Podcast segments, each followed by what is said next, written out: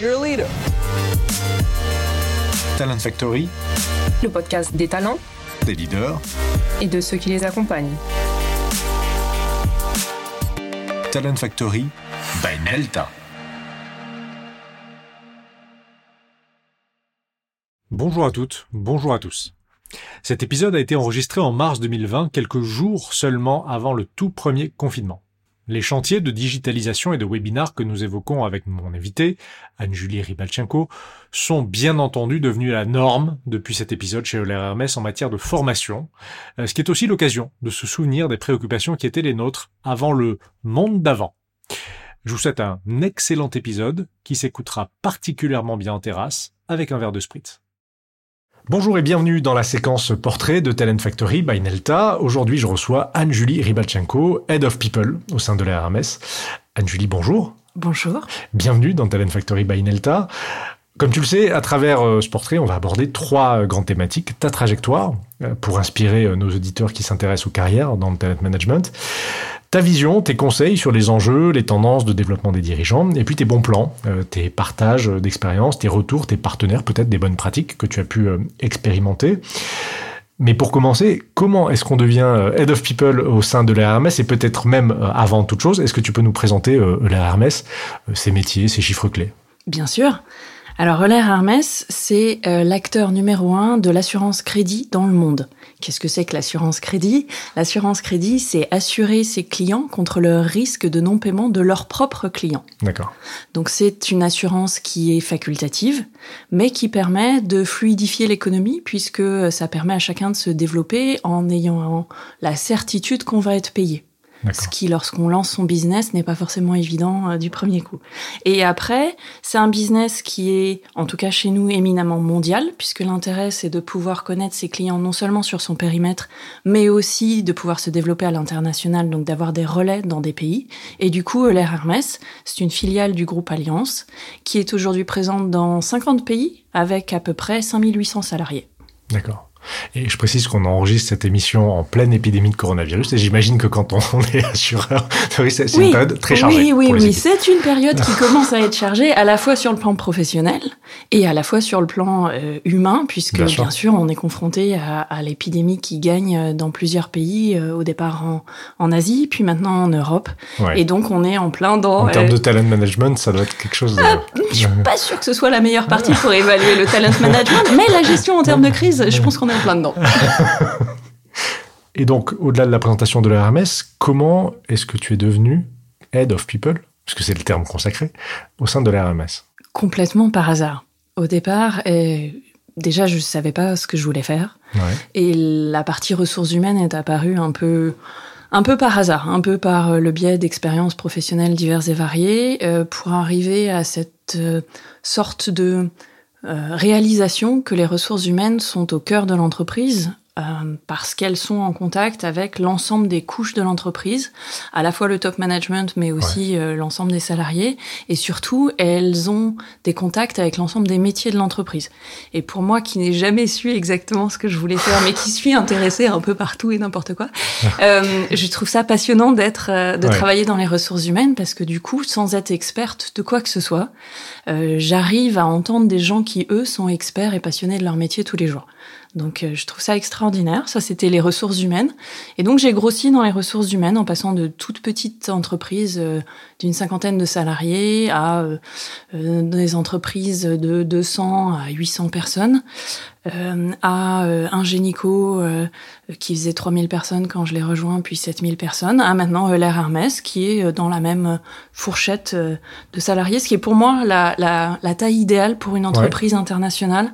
C'est-à-dire chez Euler Hermès, on a l'habitude de dire qu'on est une multinationale de poche, et c'est un peu ça, et c'est exactement ce qui me convient, c'est-à-dire qu'on est suffisamment gros pour avoir des filiales dans plusieurs pays. J'apprécie beaucoup ce côté international et en même temps suffisamment petit pour être encore relativement agile et, très proche de son business, du coup de ses clients, donc très réactif.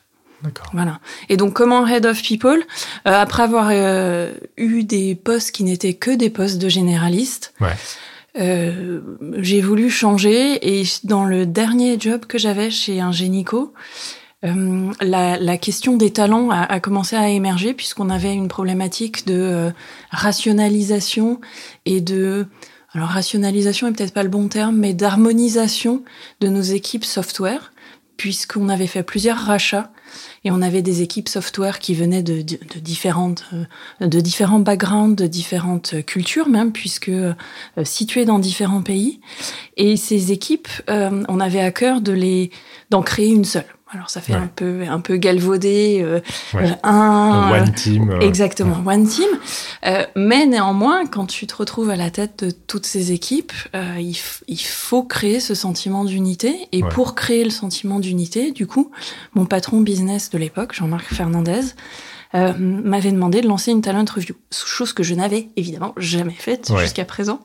Et donc, en commençant à le faire un peu comme ça avec euh, papier, crayon et PowerPoint, ça a suscité quelques questions que je m'étais jamais posées parce que quand en étant opérationnel, on est toujours pris dans le dans l'urgence de de il faut livrer quelque chose, il faut embaucher quelqu'un, il faut Ouais. il faut il faut. Alors que les problématiques de talent management sont des problématiques qui sont pour moi beaucoup plus à moyen ou long terme. Ouais. Et du coup, au moment de sortir d'un génico, euh, quand je regardais euh, ce qu'il existait sur le marché, j'ai un ancien collègue qui m'a dit mais pourquoi tu tentes pas euh, pourquoi tu tentes pas euh, talent management s'appelait le poste à l'époque euh, chez Euler Hermès et je lui dit non c'est pas possible talent management c'est trop Ouais. c'est trop loin du business. Et puis, euh, euh, une chose entraînant une autre, il m'a fait rencontrer euh, sa chef, qui est devenue la mienne maintenant, et je me suis dit, ah, finalement, finalement, il y a peut-être quelque chose à faire Ouais. quand même. Il y a peut-être moyen que cette fonction ne soit pas qu'une fonction dans une tour d'ivoire.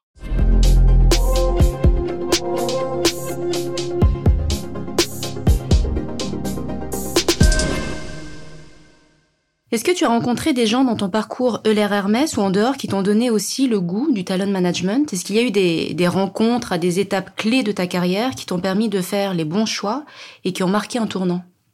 C'est compliqué comme question parce que je, je pense pas avoir eu une rencontre, euh, une épiphanie, j'ai rencontré quelqu'un et soudain ma vie a changé. Je pense plutôt que c'est le fait de rencontrer justement plusieurs personnes qui venaient de backgrounds différents, qui avaient des visions différentes, euh, qui m'a aidé à, construire la mienne d'une certaine manière et surtout à alimenter euh, le fait qu'il n'y a pas une bonne réponse. Et je le crois beaucoup, il n'y a pas une bonne réponse, il n'y a pas une solution miracle, il Ouais. n'y a pas un prestataire ou, ou une manière de faire qui fonctionne pour tout, pour tout le monde euh, et à tout moment. Après, il y a eu plusieurs personnes que j'ai que j'ai rencontrées, euh, souvent qui venaient d'environnements qui n'étaient pas euh, purement RH au départ. Euh, j'ai eu une première chef euh, qui s'appelait Laurence Blanchard et qui venait plutôt du marketing, qui m'a appris qu'il fallait marketer les actions de la fonction RH. Ouais. Euh, ce qui paraît évident quand je le regarde aujourd'hui, ce qui ne l'est rarement quand tu commences dans la fonction RH, je trouve, parce qu'on est relativement en, en support, en arrière-plan. Or, tout programme, si merveilleux soit-il, ne vaut que lorsqu'il est connu, réputé, lorsqu'il euh, lorsqu'il fait effet et lorsque les gens savent que ça existe. Et ça, c'est pas possible si on se contente de, de, de publier une petite annonce qui dit qu'on est un programme et qu'on cherche des participants. Euh, donc ça, c'était la première rencontre. Euh, Jean-Marc, j'en ai parlé, qui, qui lui n'était pas du tout RH, mais qui était euh, technique, qui était CTO, et qui par contre avait cette fibre RH, qui du coup voulait absolument rapprocher ses équipes et qui avait une une bienveillance dans la manière d'envisager euh, euh, la performance et la manière de faire grandir les équipes ensemble. Et chez Euler Hermès, euh, c'est Florence Lecoutre qui est toujours ma chef aujourd'hui et qui, elle, vient euh, aussi d'un background euh, plutôt euh, technique puisqu'elle était euh, aussi auparavant CIO et qui, du coup, a une vision plutôt client, si je peux dire, client interne de ce qu'on doit délivrer. Ouais. Donc ça nourrit beaucoup nos actions puisqu'elle euh, a une grande expérience de ce qu'elle aurait voulu, elle, en tant que Ouais. salariée. Et du coup, ça vient à la rencontre de ce que moi, je peux apporter en tant qu'expert, avec tous les guillemets possibles, de la fonction RH. D'accord. Aujourd'hui, le talent management chez euh, la Hermès, vous gérez une population de combien de personnes? Alors, chez Alliance, euh, dont nous faisons partie, le talent management euh, existe à tous les niveaux de l'entreprise. Et si maintenant je regarde uniquement l'air Hermès, euh, sur les 5800 salariés, on peut dire qu'ils sont tous gérés d'une manière ou d'une autre. Par contre, ils sont gérés à des niveaux différents. C'est-à-dire qu'Alliance va découper sa population en clusters, donc en, couches successives de euh, hiérarchiques, si je mhm. puis m'exprimer ainsi.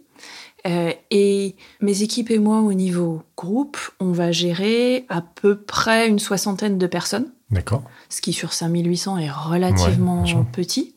Euh, par contre, au niveau de mes homologues euh, en région et au niveau local, ils vont gérer une population d'à peu près 700 personnes. D'accord. Et ça, c'est la population qui est déjà identifiée comme étant plus ou moins dans le scope de ce que nous on appelle les talent discussion.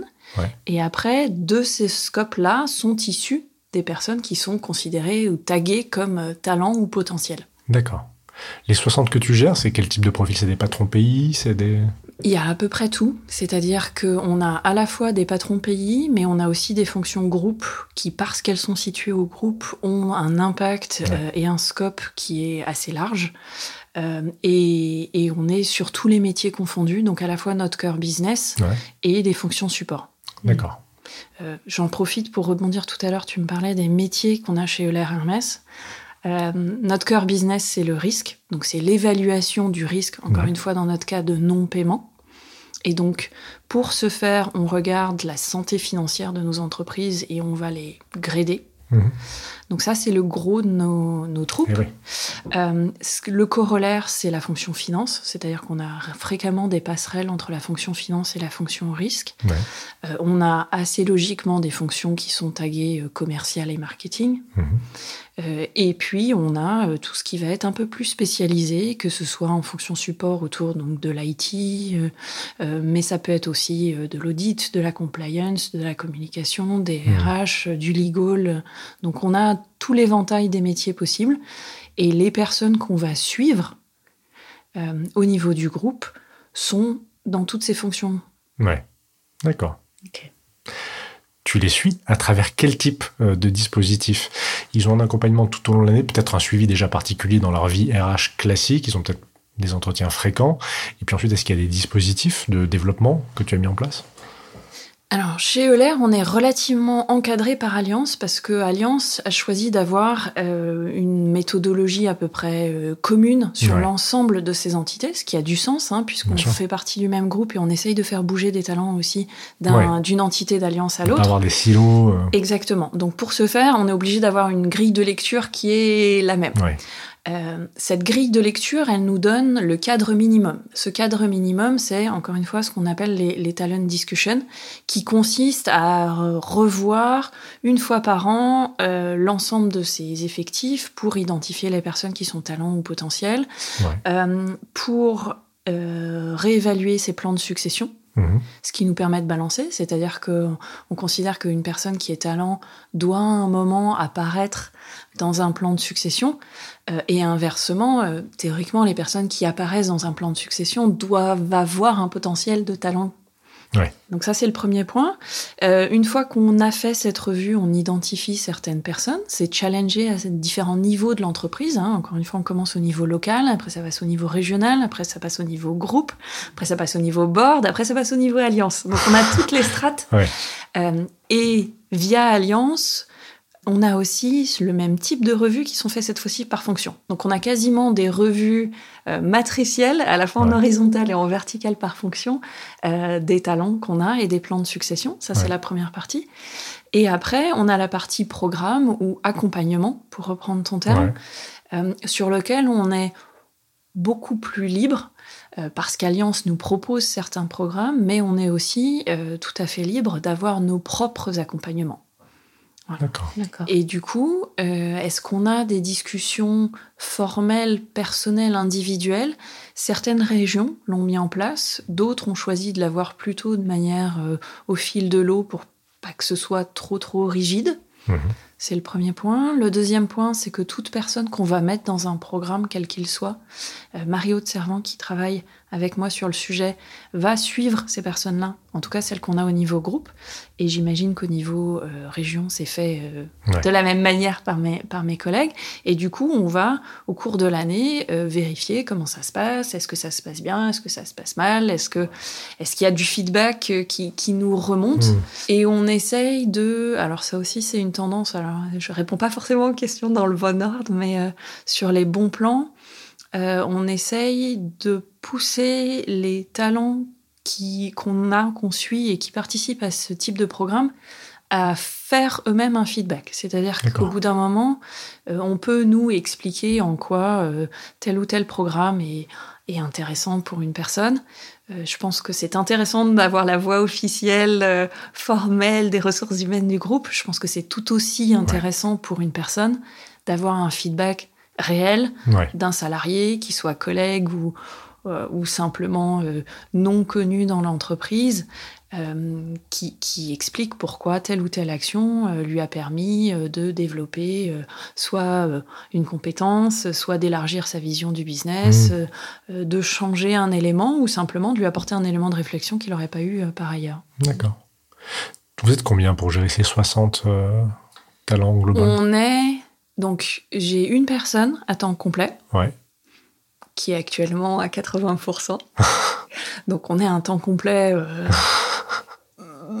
au forceps. Au forceps, pauvre Mario. Euh, et on a une apprentie qui est là la moitié du temps.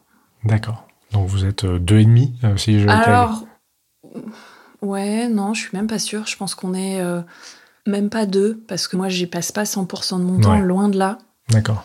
Euh, vraiment, c'est plutôt Mariotte qui va qui va gérer et qui est dédié à ces à ces projets et qui a dans sa dans son scope donc à la fois euh, l'animation, le suivi, euh, l'investigation de nouveaux hmm. programmes ou de nouvelles formes de de développement. et moi, j'interviens plutôt en background ou plutôt ponctuellement, euh, soit en, rencontrant des personnes où on s'est séparé euh, euh, la population pour que chacune puisse rencontrer des personnes et qu'on élargisse ainsi notre force de frappe, soit simplement en, management de quelqu'un mmh. qui connaît son domaine. voilà. Et là où je peux encore un peu nuancer, désolé, c'est pas facile de donner une réponse euh, super claire, c'est que on a aussi des relais en région. C'est-à-dire que lorsque ces talents nous remontent euh, euh, et qui sont situés en France, on va dire, c'est quasiment la situation luxueuse.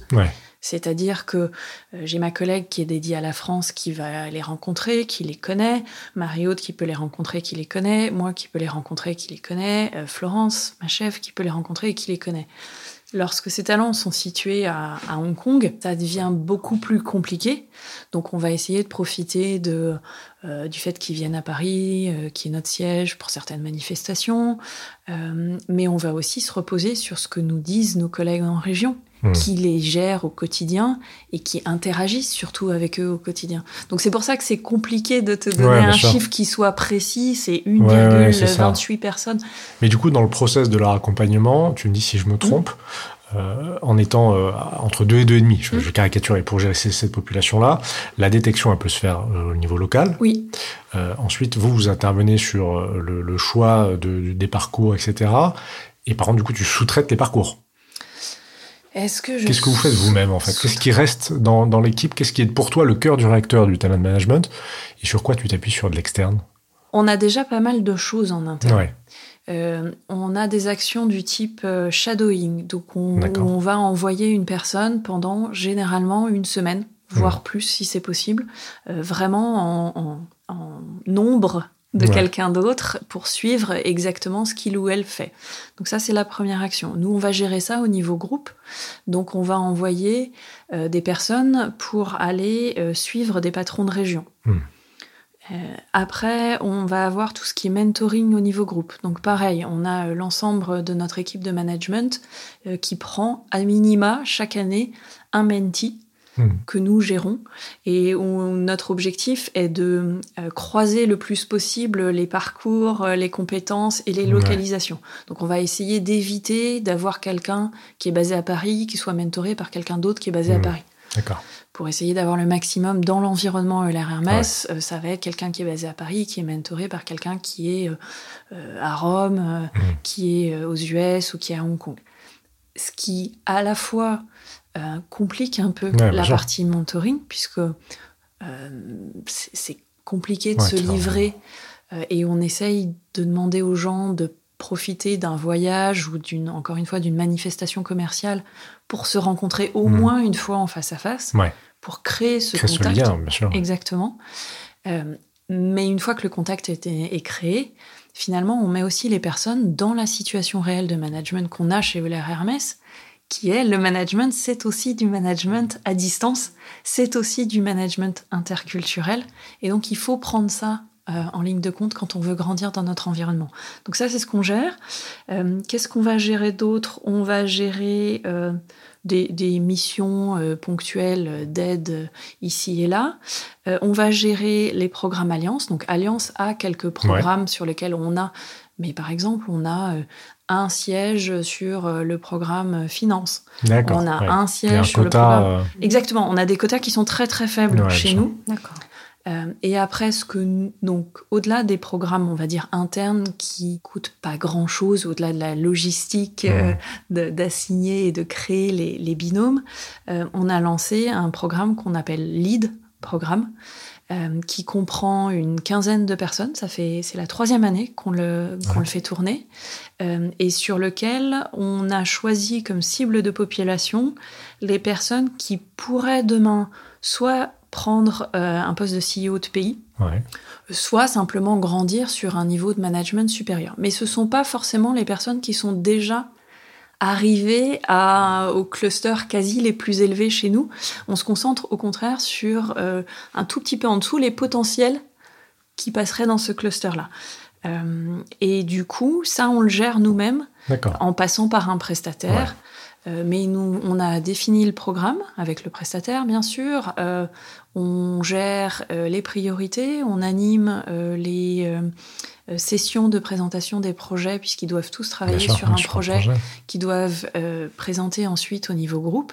Et, et Mario suit l'avancement mmh. des projets qui sont travaillés voilà, qu'est-ce qu'on fait d'autre? On a dans le cadre de l'environnement Alliance des euh, euh, ce qu'on appelle DC Development Centers mmh. qu'on fait avec un partenaire qui est Corn Ferry.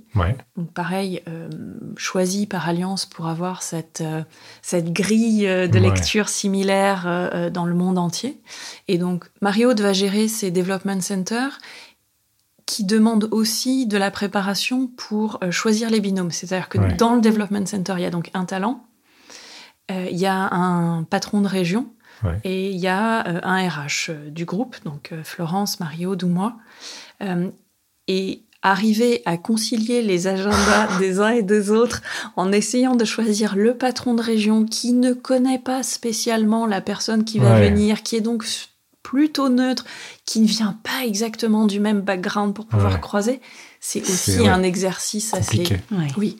Si je pose la question qui fâche, euh, qui paye ces dispositifs-là? Je suis une région, je détecte un haut potentiel, je te le signale et je te l'envoie, et tu dis, bah, il est bien, je vais le mettre dans mon programme lead, ou euh, tu dis, bah, je, vais le mettre sur mon quota Alliance.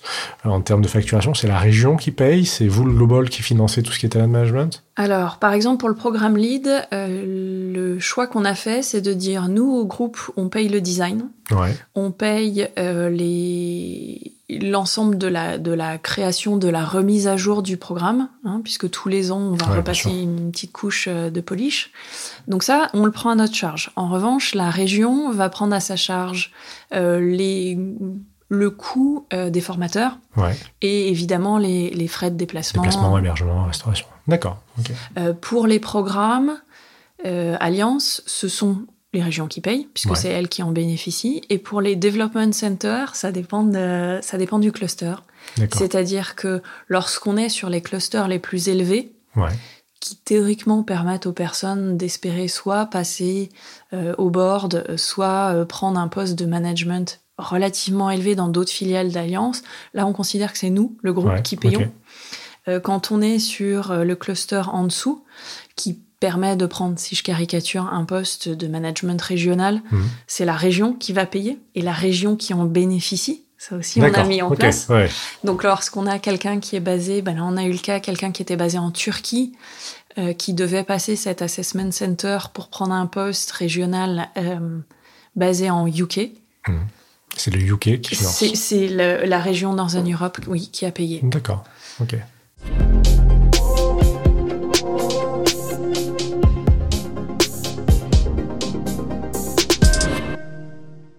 Tu m'as parlé de, de, dispositifs qui fonctionnent. Est-ce qu'il y a déjà eu des, des choses que tu as vues euh, pas fonctionner? Tu as déjà eu des déceptions ou euh, un, un, truc où tu pensais que ça allait apporter de la valeur pour les talents ou et puis il y a des choses qui fonctionnent pas suffisamment bien, ouais.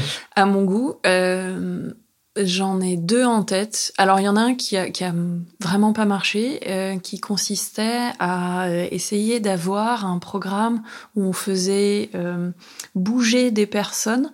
Donc ça aurait été des jeunes diplômés qu'on aurait embauchés, qui auraient ensuite bougé d'une filiale à l'autre. Je sais que un certains peu des gradués de programme. Exactement. Euh, ouais, okay. Je sais que certains grands Chez vous, groupes ça pas pris. en font et, et ça paraît sur le papier extraordinaire. Chez nous, ça marche pas pour des questions bassement matérielles. Ouais. C'est-à-dire que, un, qui paye ouais. ces personnes-là euh, On a tous des budgets différents Ouais. et Mhm. donc euh, euh, pousser ce- ce- cette personne après un an vers une autre filiale, ça veut dire que on aurait déjà dès le début du programme vu avec la filiale numéro Ouais. 2 qu'elle peut l'avoir. Euh, c'est c'est trop compliqué à Ouais. gérer. Euh, et du coup, euh, certaines de nos régions l'ont fait sur des périmètres beaucoup plus petits. Mais au niveau groupe, ce qui était au départ notre ambition, parce que c'est une super, un super offre d'appel, venez chez nous, on va vous faire bouger, vous ferez un an à Paris, un an à- en Asie, Ouais. un an euh, aux États-Unis. Sur le papier, c'est extraordinaire. En réalité, on n'arrive pas à gérer la partie vraiment opérationnelle de la chose. Euh, c'est, c'est- ouais. On a retourné le problème euh, Ouais, ça colle pas. ça colle pas.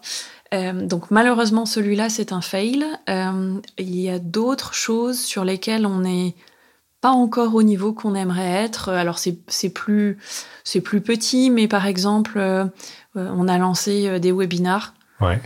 et, et pour des raisons techniques pures. Le webinar euh, s'est transformé en j'ai des problèmes, mon image est figée, je Ouais, n'arrive plus à. Et donc, les gens sont concentrés sur ce qui ne marche pas. avec Tian parce que c'est à peu près notre quotidien. Voilà. Voilà. Et donc, et donc après avoir réussi à, à onboarder euh, euh, une personne pour lui dire si viens faire un live, euh, Ouais. ça va être génial, tu vas parler devant l'ensemble de l'entreprise et avoir le retour de mon Dieu, ça a été figé et personne n'a rien vu. Ouais. C'est très ouais, décevant. Donc on n'a pas encore laissé Ouais. tomber. Mais euh, il faut trouver une solution. Alors, on lance un appel à des éventuels prestataires qui savent faire des trucs fiables et simples. On en a vu, on en a vu. Ça n'est pas qu'une question. Non, c'est ça en fait la vraie complexité chez nous. C'est, ça n'est pas qu'une question de prestataire. Ouais. On a un environnement technologique qui, qui est complexe. Ouais. Euh, on a un, on est un marché qui est extrêmement régulé et on a des- un niveau de sécurité IT qui Ouais, est qui doit être assez costaud. qui est relativement élevé, mais ta vie. Et du coup, euh, du coup, il y a certaines solutions qui, Qui marche pas. qui marchent pas. Voilà. Je vais te poser une question que je n'ai jamais posée, mais hum, je rebondis sur un, entretien qu'on a eu euh, hier avec euh, Bénédicte Ledelay, euh, qui travaille sur, qui est pré- préfiguratrice pardon de l'agence de reconversion euh, et de mobilité des agents de l'État. C'est pas le titre exact, mais euh, c'est 80% du titre de mémoire, euh, qui, euh, qui faisait une réflexion intéressante. Elle me parlait de la vigilance particulière qu'on doit avoir dans le développement des talents. Euh, lié au fait que les programmes de détection et de développement peuvent avoir le biais de favoriser les profils du survivant, c'est-à-dire des gens qui vont aller d'épreuve en épreuve en essayant à chaque fois de se dépasser, de jamais montrer la faille. Et malheureusement, c'est via des gens qui ne se connaissent pas en situation d'échec quand ils arrivent en position. Et du coup, quand ça éclate, ça fait très mal, parce qu'en fait, ces gens-là peuvent s'effondrer brutalement. Euh, quelle place tu donnes à la défaillance dans le parcours du talent? Est-ce qu'il a le droit d'avoir un raté? Est-ce que le, raté, l'échec dans un programme euh, est éliminatoire entre guillemets, ou est-ce qu'au contraire vous capitalisez dessus? Les programmes qu'on a sont vraiment pour moi des programmes de développement. Donc il n'y a pas de, il y a pas de fail possible. Ouais. Le, le fail possible, ou, ou pour parler en, en français, euh, le raté complet serait plutôt quelqu'un qui n'y participe pas, Ouais. soit qui qui veut pas y aller. Et on a commencé cette année, ça nous a surpris, mais on a commencé à voir des personnes qui nous disaient non non je, euh, je, je- Pas pour moi. pas pour moi. Ouais. Ce qui j'avoue m'a beaucoup surpris. Je, je fais, je fais une parenthèse, on a eu chez un client une fois dans une phase de détection un, un- un potentiel qui nous a dit cette phrase et qui est restée gravée. Il dit non, non, je connais ce genre de truc. Non, ma, ma philosophie, c'est loin des yeux, loin de la porte.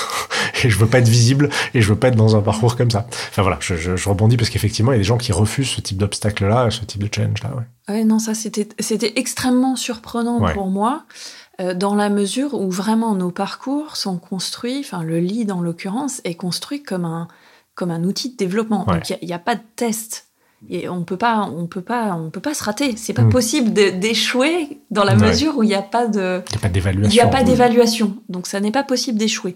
Pour moi, l'échec, ce serait vraiment la personne qui n'est pas rentrée Ouais, dans, dans le programme qui n'a pas fait, mais c'est le cas de tous les programmes de développement, si, si on commence un coaching et qu'on n'est pas prêt à s'ouvrir un minimum, euh, le coaching enfin, se révélera inefficace, ça ne sert à rien d'y sûr. Euh, le programme de développement, pour moi, c'est la même chose. Ouais. En tout cas, tel qu'on le voit. Il faut accepter de s'ouvrir un minimum. Alors, je comprends que certaines personnes euh, mettent un peu de temps ou aient une première phase, euh, qu'elle soit plus ou moins longue en termes d'heures ou, ou de jours de d'observation pour se rassurer et pour vérifier que l'environnement est bien bienveillant. C'est aussi pour ça qu'on fait appel à, à des partenaires externes. C'est-à-dire que moi, je suis relativement opposée à le faire en interne Ouais. parce que j'aime pas l'idée qu'il y ait quelqu'un en interne qui détienne l'ensemble de cette Mmh. Compétence.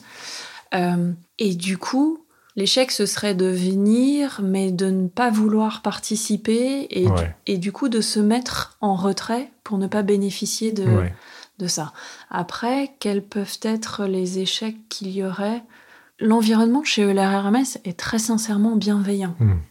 C'est c'est une société qui a depuis longtemps l'habitude euh, de, de faire bouger ses talents.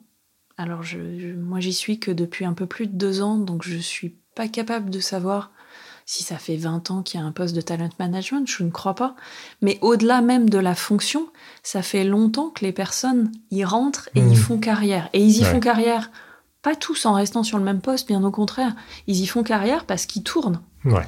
À la fois sur les géographies, sur les métiers, euh, sur les niveaux de, de, de responsabilité, qu'elles soient locales, régionales ou, ou globales. Et du coup, les gens savent qu'il y a euh, des collègues qui peuvent arriver, qui connaissent un peu mais pas complètement le Mhm. métier. Et l'organisation en elle-même absorbe Ouais. et fait monter en compétences. Donc, on est, enfin, je ne vais pas vous vendre la société euh, du bonheur où on est tous des bisounours, c'est pas le cas, Mhm. mais mais il y a une habitude ancrée qui va bien au-delà de tout ce qu'on peut euh, mettre sur des slides ou dans des programmes, qui est de d'accueillir euh, les, les nouveaux entrants et euh, de, de les intégrer à l'entreprise. Ouais. Euh, c'est une entreprise qui est extrêmement ouverte en ce sens que euh, ça ne choque personne et au contraire, c'est relativement bienvenu d'aller demander à euh, passer une journée, deux jours, trois jours derrière un collègue d'un autre service. C'est la première fois que je vois ça. Ouais, ça fait partie de la culture. Exactement. Est-ce qu'il y a des, des chantiers euh, en cours en particulier en ce moment sur ton périmètre?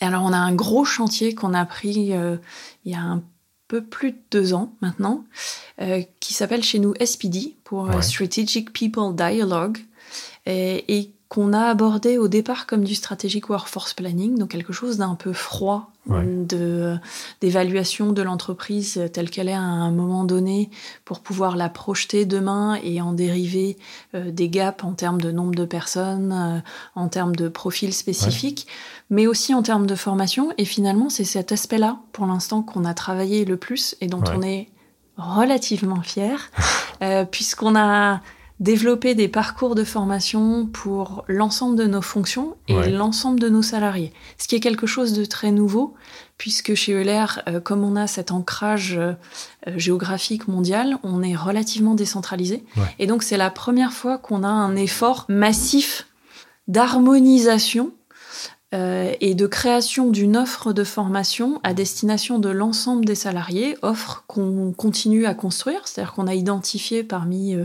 euh, des providers online type LinkedIn Learning, Coursera, Udemy, etc., des modules qui existent et qu'on achète sur étagère, mais on est aussi en train de travailler avec nos experts pour bâtir des modules qui correspondent à notre cœur business, pour pouvoir partager ça. Et on en est assez fiers j'en suis assez fière à titre personnel parce que quand on parle de talent management, souvent les gens s'imaginent que c'est uniquement euh, quelques happy few ou quelques élus ici et là. Euh, et je trouve ça important de donner un signal à l'ensemble de l'organisation en disant oui, il y a peut-être certaines personnes qui ont plus de compétences, plus d'appétence, plus d'envie pour monter un échelon, etc. Mais pour autant, l'entreprise est faite de talents. Euh, et si on ne s'occupe pas de donner à, tout un chacun euh, quelques outils pour se développer, euh, demain on ne peut pas se concentrer uniquement sur quelques-uns. Ce qui est peut-être ma réponse à ta question de tout à l'heure. en répartissant la possibilité de se développer, je trouve qu'on prévient le risque d'échec de l'entreprise. D'accord, très bien. Absolument. Avant de se quitter, il nous reste la séquence patate chaude. Est-ce que tu souhaiterais nous recommander quelqu'un que tu voudrais voir interviewer à ta place prochainement, euh, un de tes pairs dans une organisation, et qui est en charge également du développement des dirigeants, des talents, euh, des gens avec qui tu partages et qui te semblent intéressantes à interviewer? Oui, je voudrais nommer Alix de Klopstein, euh, qui travaille chez un génico et qui a repris toute cette fonction qui était balbutiante en la montant au niveau groupe. Et quelle question tu veux qu'on lui pose en particulier? Oh, je suis sûre que vous trouvez. je, vais m'arrêter là parce que sinon, évidemment, elle refusera de me parler. Et donc, vous tuerez. La spontanéité de l'échange. La spontanéité de l'échange. Très bien. Euh, merci Anne-Julie. On va se quitter maintenant en musique. Quelle chanson souhaiterais-tu qu'on diffuse? Quelle est ta chanson préférée, ton style musical préféré? Ou la chanson qui te met de bonne humeur? Alors, cette question m'a beaucoup, beaucoup, beaucoup fait réfléchir, évidemment. Non, mais il l'avait senti. Aussi, hein, dans euh, Talent Factory, c'est pas que du talent management, c'est aussi l'introspection musicale. Mais oui, c'est ça. C'est atroce parce qu'il faut faire un choix. Or, c'est compliqué. Il y a des musiques pour quand ça va bien, des musiques pour quand ça va mal, des musiques pour soi, des musiques pour les autres, des musiques pour le groupe. Donc, c'est horrible. Cette question est absolument horrible. Et après moult, moult réflexions, j'ai choisi euh, Heavy Cross de Gossip. Parfait. Merci, merci beaucoup Anne. Merci, merci.